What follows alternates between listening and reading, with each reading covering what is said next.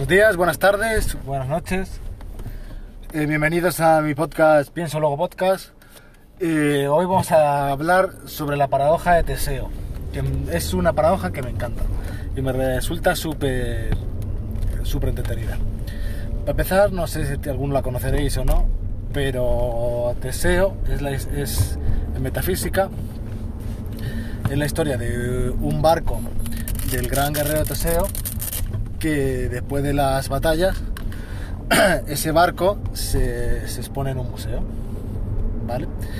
Esto, ese barco con los años va cambiando su madera, le van cambiando todas sus piezas y manteniendo en el museo el barco original o no original, porque después de 500 años en el que se han cambiado el 100% de sus piezas, es, ¿es realmente el barco de Teseo o ya no es el barco de Teseo?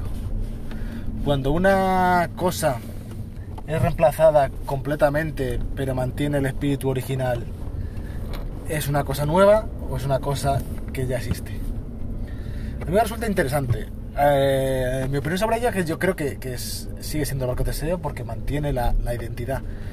Pero lo vamos a extrapolar al caso de los seres humanos y si algún día pasa, es el que nos empieza a reemplazar piezas. Y entonces llega un momento que a lo mejor nuestro cerebro o vivamos en, en la nube, en iCloud, para que sea más gracioso. ¿Qué pasará? ¿Seguiremos siendo nosotros? ¿Seguirán siendo otros? Es, es interesante el asunto y, es una cosa que, que muchas veces eh, familiarmente lo expongo y hay de todo tipo de opiniones. Hay gente que opina que ya es una cosa distinta, claro, porque cuando tú ya eh, nunca podrás ser igual, porque por ejemplo en el caso del barco, ¿qué pasa? La madera que se hizo el barco original ya no es la misma. Digamos que si el barco fuera a la mar, no se comportaría igual, a lo mejor, que si fueras. Lo, eso mismo lo podemos extra, extrapolar a, a, los seres humanos. No sé, no sé cómo lo veis, es interesante la paradoja de Teseo. Y es una paradoja que durante ya muchos años, pues bueno, al final con, con objetos te da un poco igual, porque porque un objeto, pues bueno, que sea un barco, sea un coche, o sea, lo que sea original o no, pues en el fondo que más da, te la suda.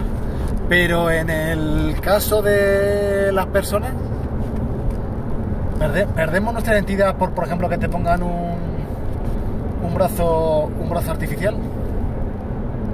¿Dejamos de ser nosotros mismos?